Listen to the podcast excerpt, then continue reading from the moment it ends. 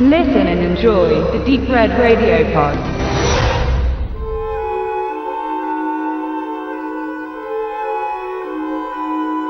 Das zweite Gesicht ist ein interessanter Thriller von 1993, in dem die zwei vermutlich bekanntesten Kinderdarsteller jener Zeit gegeneinander antraten.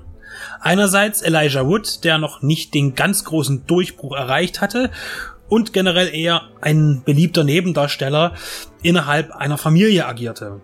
Wie beispielsweise in Forever Young mit Mel Gibson als Jamie Lee Curtis Sohn oder Radio Flyers von Richard Donner. Macaulay Culkin war hingegen bereits gebrandmarkt durch seine beiden Auftritte als Kevin, der allein zu Hause oder in New York seine Umwelt zum Wahnsinn trieb.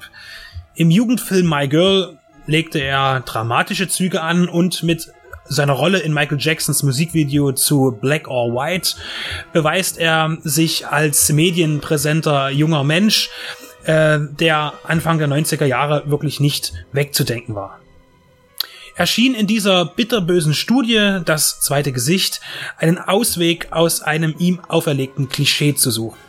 In einer amerikanischen Kleinstadt wird der von Wood gespielte Mark bei seiner Tante ein neues Zuhause finden. Nach dem Tod der Mutter hält sein Vater das für die beste Idee, damit er Ablenkung findet. Helfen soll dabei besonders sein gleichaltriger Cousin Henry. Schnell findet Mark Zerstreuung auf den gemeinsamen Streifzügen. Langsam merkt er aber auch, dass Henry eine sehr morbide Seite an sich hat.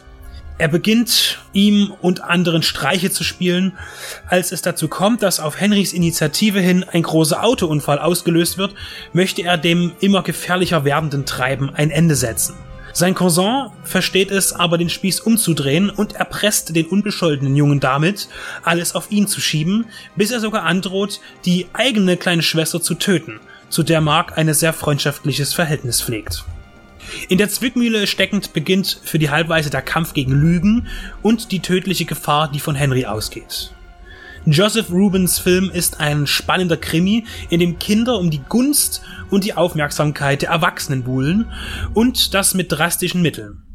Ein besonders auffühlender Punkt ist das schockierende Finale, in dem sich die Tante zwischen dem Leben ihres eigenen Kindes und dem ihres Neffen entscheiden muss.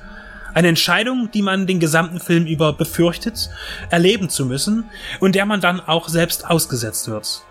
Die frechen Streiche steigern sich von Tierquälereien zu menschenopfernden Taten, in denen Zuschauer durchaus die Kehle zugeschnürt werden kann. Mit jeder Minute spitzt sich der unerträgliche Fortschritt der Geschichte zu.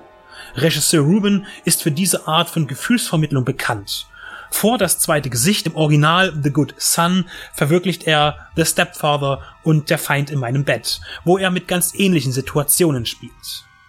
Bis heute hat das zweite Gesicht nicht an Wirkung verloren und ist für Kalkin wie auch für Wood sicher eine der interessantesten Arbeiten ihrer Karriere.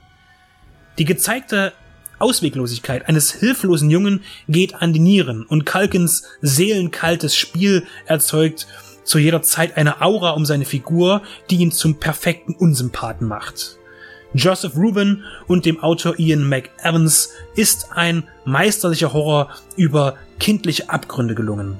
Eine große Leistung von allen Beteiligten. Ein sehenswerter junger Thriller-Klassiker.